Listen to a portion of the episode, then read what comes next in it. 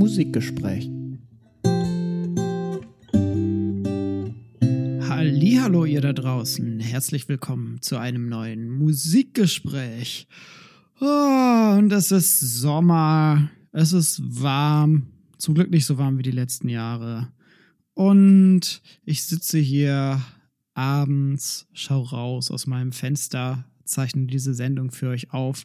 Und ihr hört es vielleicht, ich bin ganz alleine. Der liebe Daniel, der mich sonst immer begleitet, ist heute nicht mit dabei. Wir haben ein kleines Sommerspecial für euch vorbereitet, weil auch wir uns irgendwie mal Urlaub gönnen müssen. Daniel ist gerade mit seiner Familie im Urlaub und deswegen habe ich gesagt, mache ich für euch dieses Sommerspecial alleine. Heute gibt es eine ganz exklusive Folge und ich präsentiere euch sieben Literaturtipps. Tja, was denkt ihr? Literaturtipps? Hm, was redet der da? Normalerweise kommt hier das Musikgespräch. Ja, das stimmt. Normalerweise kommt hier das Musikgespräch. Aber ich habe gedacht, ich spreche heute mal über musikwissenschaftliche, im weiteren Sinne Literatur, die mich persönlich geprägt hat. Während meiner Zeit des Studiums, während meiner Promotion, an der ich jetzt immer noch arbeite. Oh, Promotion kann ganz schön anstrengend sein. Das sage ich euch. Und jetzt kommt ja der Sommer. Ich weiß nicht, wer von euch in Urlaub fahren kann. Das ist ja wegen Corona alles ein bisschen schwieriger im Moment leider. Und vielleicht habt ihr Lust, über den Sommer einfach mal das ein oder andere Buch in die Hand zu nehmen und ein wenig zu lesen. Und ich gebe euch jetzt eine kleine Empfehlung, einen kleinen Einblick in meine persönlichen Highlights. Ich möchte selber sagen, das ist natürlich kein Kanon der Musikwissenschaft oder so. Und es sind auch nicht zwangsläufig immer die besten, die ich dann ausgewählt habe oder die, die mir am meisten Spaß gemacht haben, sondern ich habe versucht, so eine bunte Mischung zu finden mit Büchern, die mich beeinflusst haben, die mich überrascht haben, die mich vielleicht auch erst beim zweiten oder dritten Lesen dann tatsächlich gepackt haben. Und ich hoffe, ihr könnt danach vielleicht auch ein bisschen besser verstehen, was mein eigener persönlicher musikwissenschaftlicher Background ist, warum ich manchmal so argumentiere, wie ich das tue in unseren Sendungen. Und deswegen folgen hier für euch sieben Literaturtipps, musikwissenschaftliche Literatur, die ich für euch rausgesucht habe. Ich habe angefangen in der Vorbereitung dieser Sendung meine Literaturtipps grob nach musikwissenschaftlichen Feldern zu sortieren. Und ich muss direkt sagen, shame on me, es sind natürlich nicht alle Bereiche der Musikwissenschaft vertreten, sondern die, auf die ich Lust gehabt habe, die, in denen ich mich selber meistens bewege. Das heißt aber zum Beispiel, dass Musikpsychologie leider rausfällt. Der ganze größere Bereich der systematischen Musikwissenschaft wird von mir nicht unbedingt abgedeckt. Ich möchte aber einsteigen mit einer Sache, die mich von Beginn an sehr geprägt hat, und zwar mit der Musiksoziologie, also der Betrachtung von Musik in gesellschaftlichen Kontexten. Und hierbei sind es unterschiedliche Bücher, die ich immer wichtig und spannend fand. Das können zum Beispiel von Christian Kaden das Buch Das Unerhörte und das Unhörbare, was Musik ist, was Musik sein kann, sein. Schön finde ich auch von Sabine Vogt Clubräume, Freiräume. Oder natürlich, wir haben es auch schon mal in einer Sendung besprochen, von Theodor Adorno, die Einführung in die Musiksoziologie. Wenn ich aber ein Buch suchen soll, was mich tatsächlich beeindruckt hat beim Lesen aus diesem weiten Feld der Musiksoziologie, dann ist es Taya Denoras Music in Everyday Life. Ein Buch, das noch nicht ganz so alt ist, ähm, in den 2000er Jahren erschienen und das Spannende daran ist, dass sie weg von Musik als Kunstform geht, Musik nicht unbedingt als eine Art von Volkstradition oder so etwas betrachtet, sondern als das, was mich persönlich eben auch an Musik interessiert. Taya de Nora untersucht hier Musik im Alltag. Das ist eine Sache, die viele von euch vielleicht nicht so spannend finden. Mich interessiert das sehr.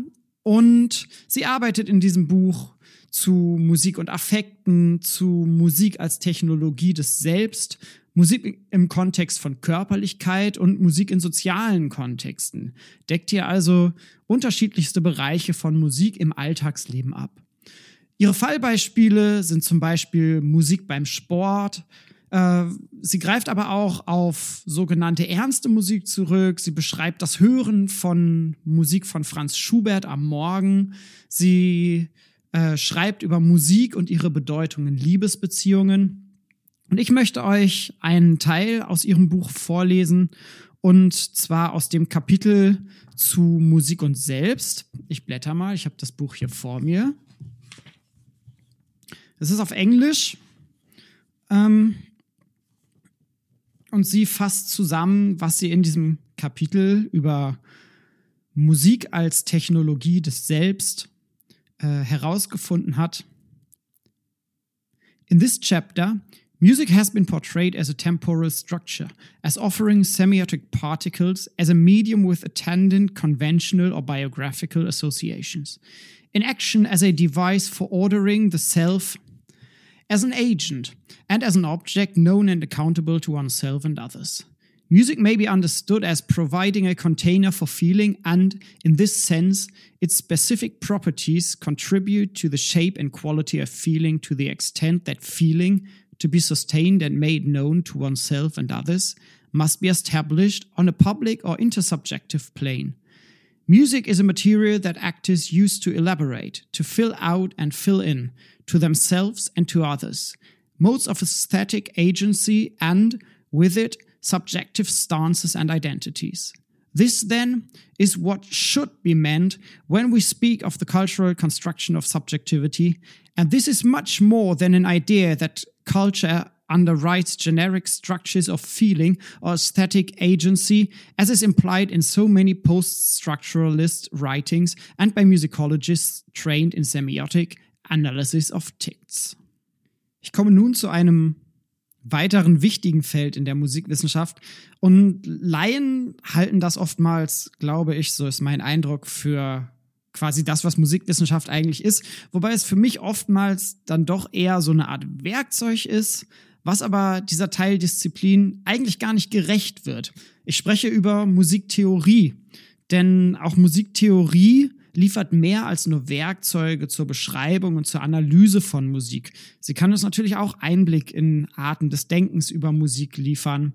Und Musiktheorie ist immer auch historisch zu betrachten, was oftmals vielleicht ein bisschen unter den Teppich fällt, weil wir musiktheoretische Erklärungsansätze zu Musik als absolut auffassen. Dem ist aber nicht so. Auch Musiktheorien sind immer etwas Historisches.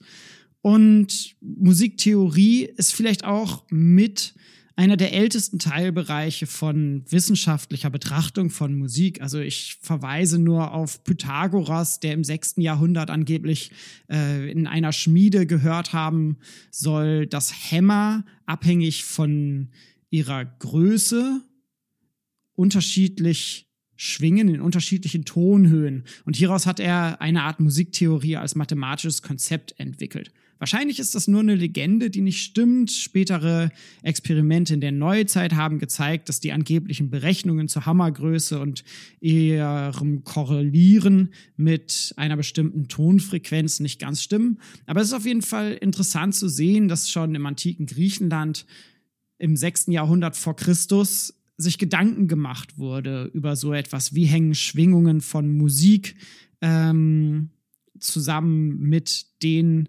Körpern, die tatsächlich schwingen.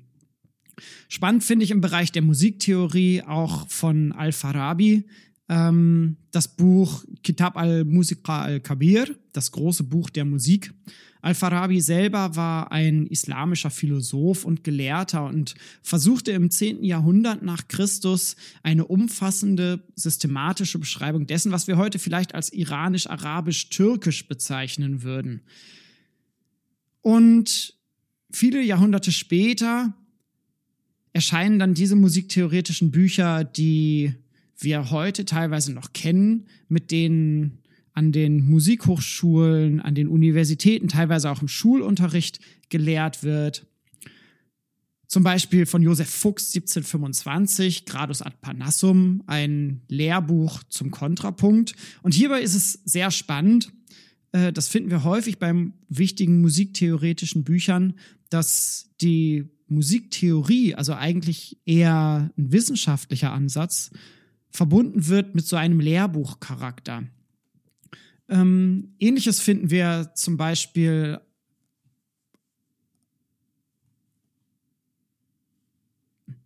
Ähnliches finden wir zum Beispiel auch bei Johann David Heinichen, äh, der über den Generalbass im 18. Jahrhundert schreibt. Oder in Bezug auf Stufentheorie schaue ich immer ganz gerne in Ernst Friedrich Richters Lehrbuch der Harmonie. Und natürlich gibt es ganz, ganz viele andere moderne Auseinandersetzungen mit Musiktheorie. Wenn ich allerdings ein Buch auswählen sollte, das mein persönliches musiktheoretisches Denken bis heute am stärksten prägt, so handelt es sich hierbei um ein Buch, das ich selber nie gelesen, geschweige denn in der Hand gehalten habe. Ich spreche von Hugo Riemanns Skizze einer neuen Methode der Harmonielehre von 1880. Riemann versuchte Harmonie verstärkt klangorientiert zu theoretisieren. Die im 19. Jahrhundert meist bevorzugte Theorie des Generalbasses sah im Unterschied dazu Akkorde tendenziell als Zusammenklang einzelner Stimmen, also als melodisch gedachte Zusammenklänge. Hugo Riemann prägte den Begriff der Funktion von Akkorden in seiner Funktionstheorie, die nach diesen Funktionen benannt ist. Und obwohl ich die Skizze einer neuen Methode der Harmonielehre von 1880 noch nie in der Hand gehalten habe, habe hier ein Buch bei mir mit dem Namen Handbuch der Harmonielehre.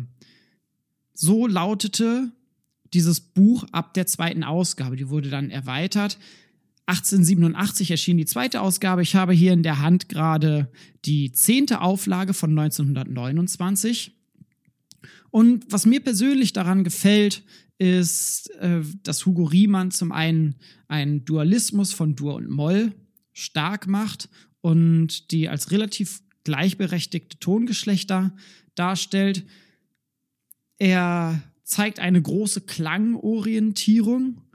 Ich selber bin Gitarrist und habe in unterschiedlichen Musikgenres auch versucht, mit Klang zu arbeiten und eben auch mit unterschiedlichen Akkorden zu arbeiten. Ich habe eine Zeit lang in meinem Leben sehr viel Jazz gespielt und ich konnte mit dieser Harmonielehre von ihm immer sehr viel anfangen, selbst im Jazz, der ja sonst meistens stärker durch die Stufentheorie geprägt ist. Mhm. Zudem kontextualisiert Hugo Riemann sehr stark Konsonanz und Dissonanz. Und ich möchte für euch jetzt auch einen kleinen Ausschnitt aus diesem Handbuch der Harmonielehre lesen.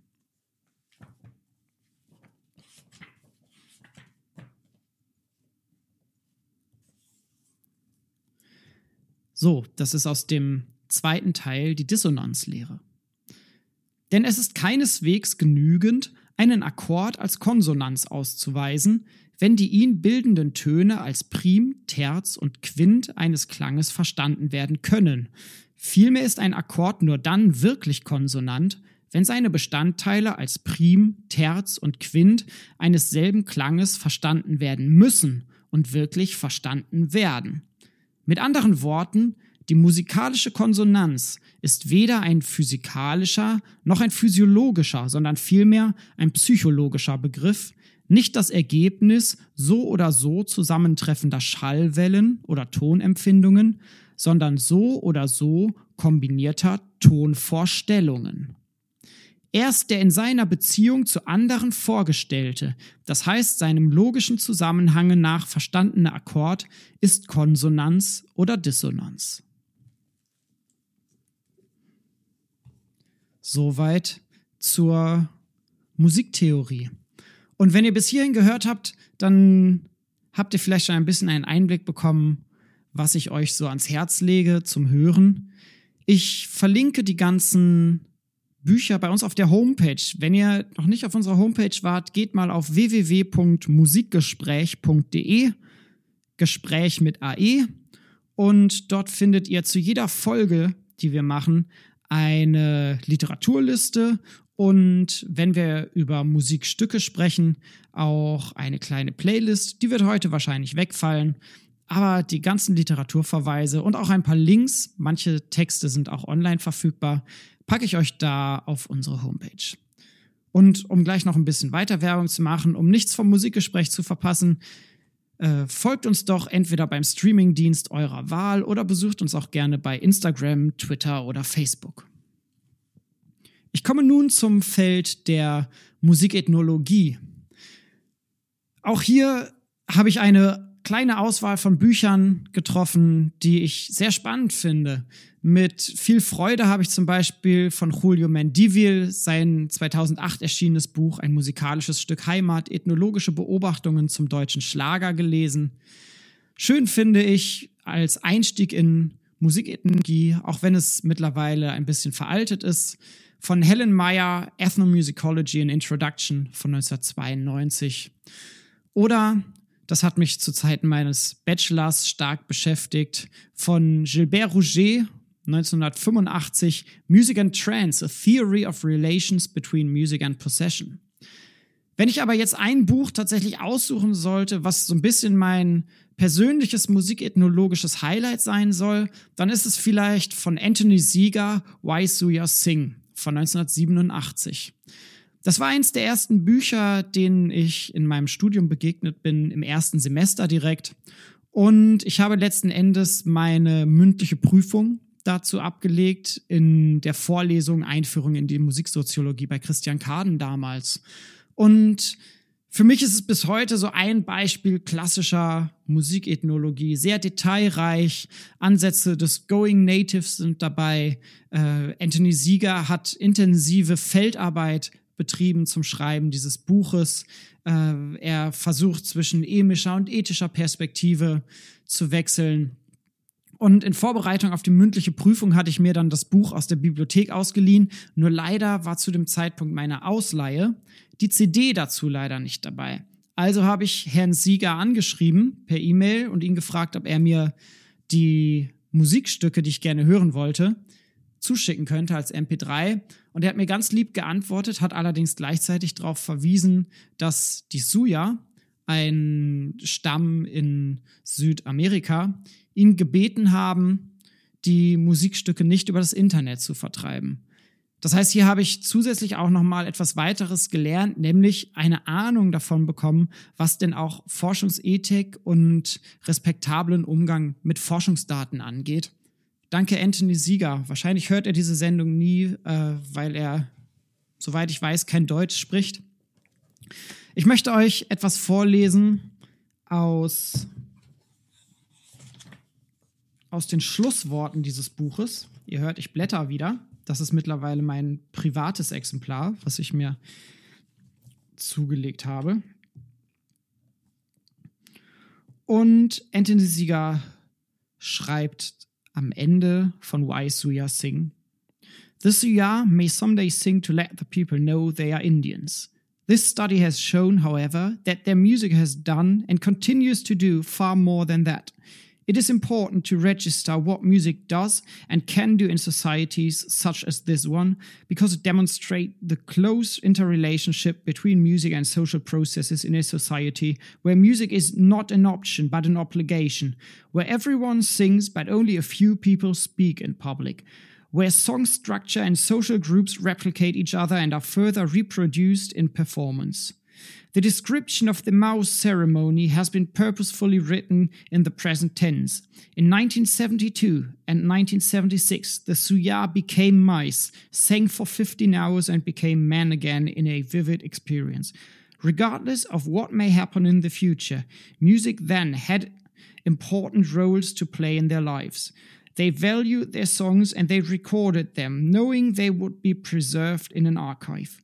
They were proud of their music and wanted the happiness and euphoria characteristic of its performance to continue to be a part of their lives and knowledge, of it to be a part of ours. Soweit Anthony Sieger. Ich knüpfe hier so ein bisschen an und komme jetzt in einen Bereich, der vielleicht gar nicht unbedingt musikwissenschaftlich ist, der mich aber seit spätestens meiner Promotion, aber auch vorher schon geprägt hat.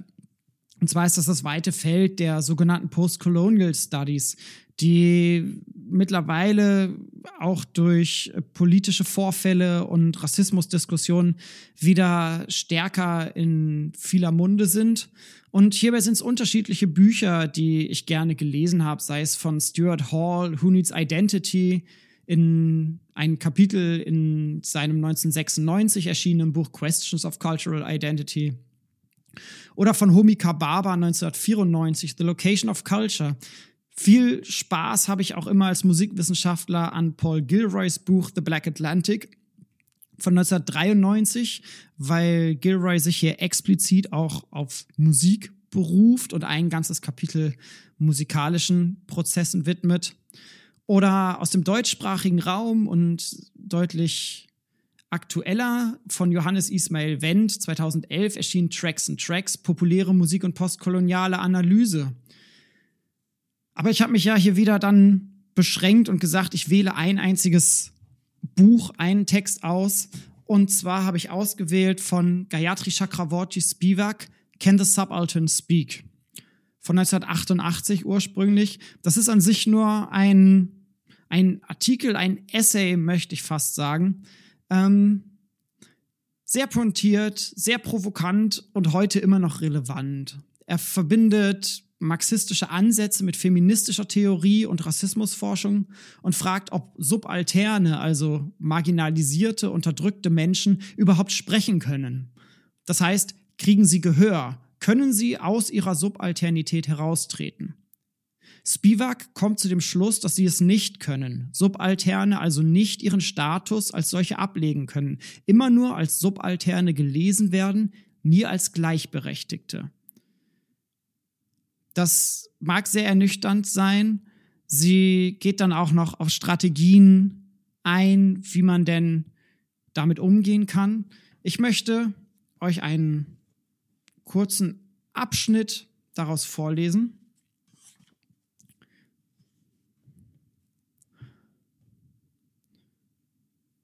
Und zwar wirklich nur das allerletzte Stück, der allerletzte Absatz aus Can the Subaltern Speak?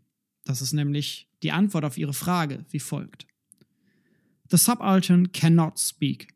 There is no virtue in global laundry lists with woman as a pious item. Representation has not withered away.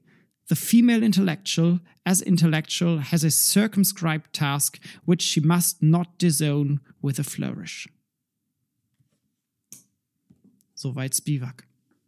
Ich trinke mal einen kleinen Schluck.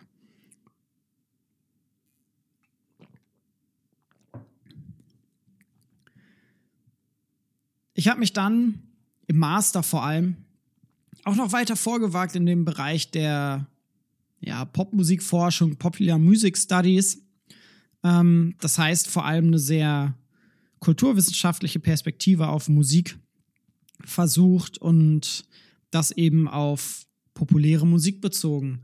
Und Hierbei sind es auch ganz unterschiedliche Bücher, die ich gerne gelesen habe, sei es wiederum von Adorno von 1944 sein Kapitel Kulturindustrie in Dialektik der Aufklärung oder von Susanne Binas Preisendörfer 2010 ihr Buch Klänge im Zeitalter ihrer medialen Verfügbarkeit, Popmusik auf globalen Märkten und in lokalen Kontexten. Ein Standardbuch in der deutschsprachigen Popmusikforschung, vielleicht von Peter Wicke, 1998 von Mozart zu Madonna, eine Kulturgeschichte der Popmusik, in der er Popmusikgeschichte stark in Zusammenhang mit Tanz setzt. Oder sehr schön von einer befreundeten Kollegin von mir, die gar nicht so viel älter ist als ihr, von L.J. Müller, 2018 erschienen Sound und Sexismus, Geschlecht im Klang populärer Musik, eine feministisch-musiktheoretische Annäherung. Also hier ein starker Gender-Fokus auf Musik und auf Klang.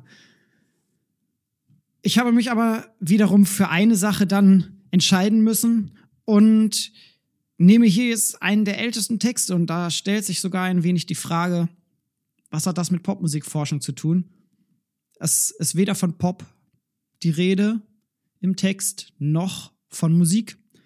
Ich spreche von Walter Benjamins Text von 1936, das Kunstwerk im Zeitalter seiner technischen Reproduzierbarkeit.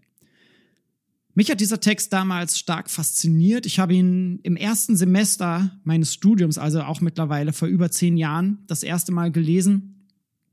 Und Benjamin analysiert hier den Einfluss von Massenproduktion auf Kultur als Massenware. Und zwar noch deutlich vor Adornos Kulturindustrie, Kapitel aus der Dialektik der Aufklärung. Von Musik wird gar nicht gesprochen, überwiegend vom Film, ähm, er nennt das reproduziertes, also Benjamin nennt das reproduziertes Kunstwerk. Wir würden heute vielleicht von Pop Art oder von Popkultur sprechen. Und Benjamin beschreibt, wie reproduzierte Kunstwerke ihre Aura verlieren, als eine wichtige Eigenschaft, die ansonsten Kunstwerken zu eigen ist. Diese Aura wiederum muss durch etwas anderes ersetzt werden, um zu funktionieren. Und er zählt hier zum Beispiel das Star-Image von Filmstars auf, die die Aura eines Originals ersetzen. Und er hebt hervor, dass auch die massenhafte Vermarktung enorm wichtig ist.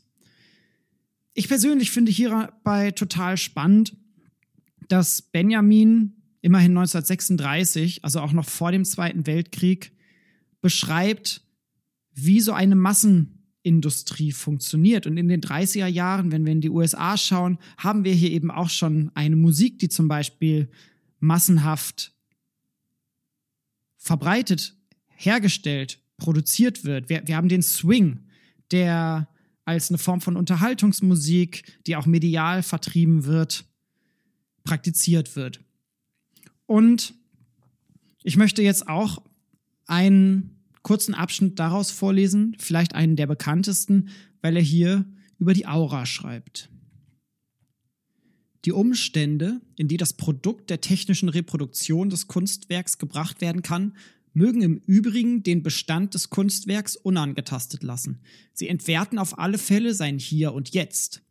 Wenn das auch keineswegs vom Kunstwerk allein gilt, sondern entsprechend zum Beispiel von einer Landschaft, die im Film am Beschauer vorbeizieht, so wird durch diesen Vorgang am Gegenstande der Kunst ein empfindlichster Kern berührt, den so verletzbar kein natürlicher hat. Das ist seine Echtheit. Die Echtheit einer Sache ist der Inbegriff alles von Ursprung her an ihr Tradierbaren, von ihrer materiellen Dauer bis zu ihrer geschichtlichen Zeugenschaft. Da die letztere auf der ersteren fundiert ist, so gerät in der Reproduktion, wo die erstere sich dem Menschen entzogen hat, auch die letztere, die geschichtliche Zeugenschaft der Sache ins Wanken. Freilich nur diese, was aber dergestalt ins Wanken gerät, das ist die Autorität der Sache. Man kann, was hier ausfällt, im Begriff der Aura zusammenfassen und sagen, was im Zeitalter der technischen Reproduzierbarkeit des Kunstwerks verkümmert, das ist seine Aura.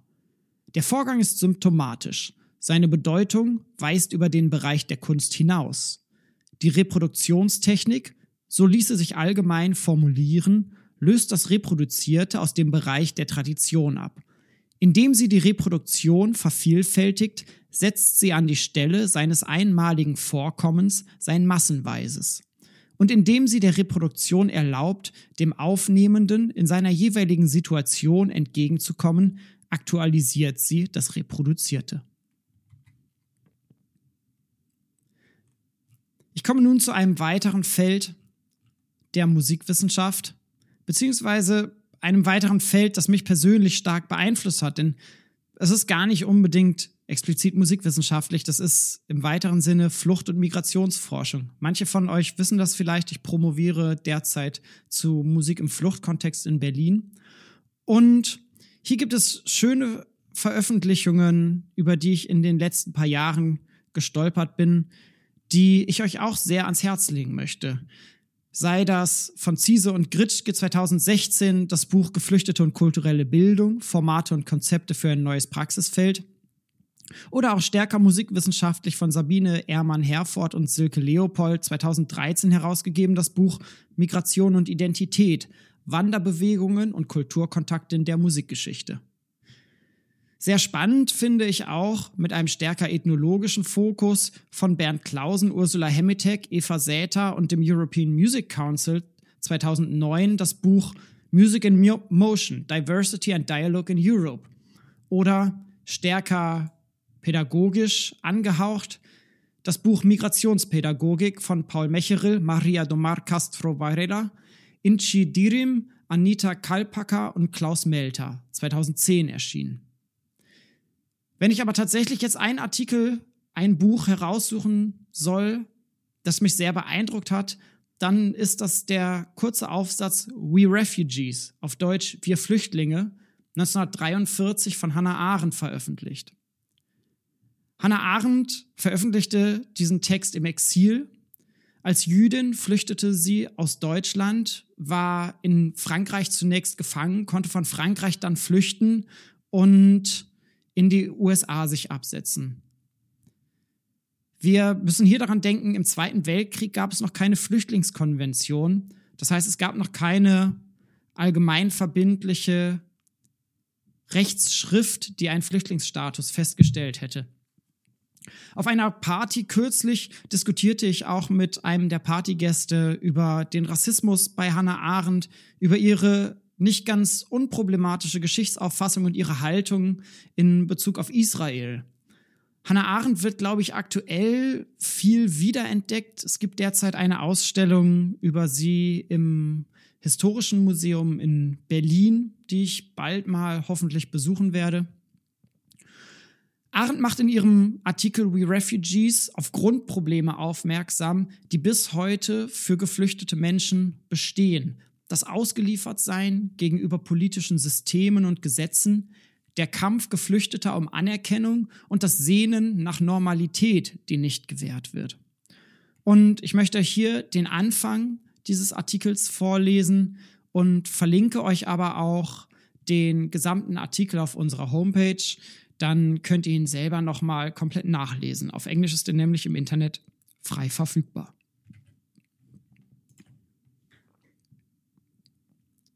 In the first place, we don't like to be called refugees.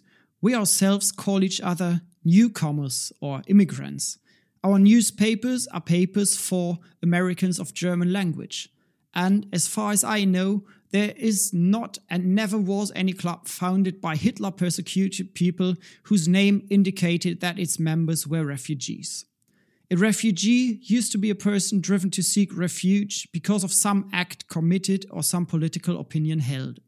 Well, it is true, we have had to seek refuge, but we committed no acts, and most of us never dreamed of having any radical opinion. With us, the meaning of the term refugee has changed.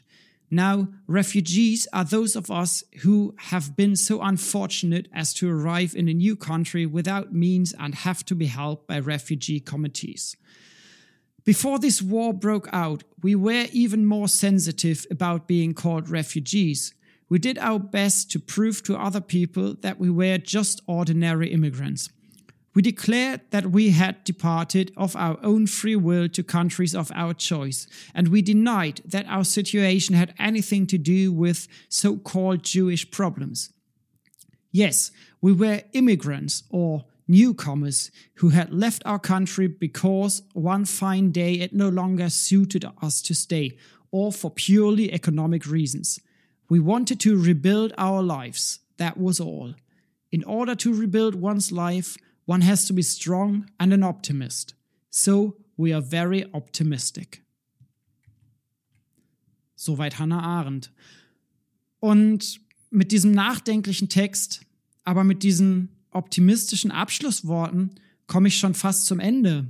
Und wenn ihr mitgezählt habt, welche Bereiche und welche Literaturempfehlungen ich hatte, dann hatte ich erstens ein Buch aus der Musiksoziologie, zweitens eins aus der Musiktheorie, drittens eins aus der Musikethnologie, viertens eins aus den Postcolonial Studies, fünftens eins aus den Popular Music Studies und sechstens eins aus der Fluchtforschung. Ich habe euch am Anfang sieben Bücher versprochen und das siebte Buch, das möchte ich offen lassen. Das siebte Buch ist das Buch, was ihr am liebsten lest und das ist das Feedback was insgesamt wichtig ist. Es ist das, was manchmal graue Literatur genannt wird. Es sind die Hausarbeiten, die ihr schreibt, die Hausarbeiten, die ihr von anderen lest, die Hausarbeiten, die ich gehabt habe, die Abschlussarbeiten, die ich von anderen gelesen habe. Es sind aber auch die Gespräche in den Universitäten. Es ist der Austausch in Vorlesungen, in Seminaren, sei es in Corona-Zeiten, wo es jetzt überwiegend online stattfindet, sei es aber auch face-to-face -face in der Universität oder auch am Abend im Biergarten. Das ist, glaube ich, die wichtigste literarische Quelle, die wir haben. Das ist der Wissensaustausch. Das ist das Buch, was ich eigentlich am liebsten gelesen habe. Und das ist das Buch, was ich auch immer wieder gerne neu lese. Und das ist das Buch, was ich auch in Zukunft weiterhin immer wieder lesen werde. Und ihr könnt gerne uns an Musikgespräch über Social Media schreiben, welche Bücher ihr selber gerne lest oder kommentiert auf unserer Homepage unsere Podcast-Folgen. Wir freuen uns immer auf Feedback. Ihr könnt uns Wünsche schicken, Bücher, die wir mal besprechen sollen. Vielleicht bauen wir das dann in einer unserer Sendungen mal ein. Ansonsten hoffe ich, ihr habt einen schönen Sommer. Ich wünsche euch alles, alles Gute. Und wir hören uns dann bald wieder in alter Frische beim nächsten Musikgespräch. Dankeschön, macht's gut. Ciao, ciao.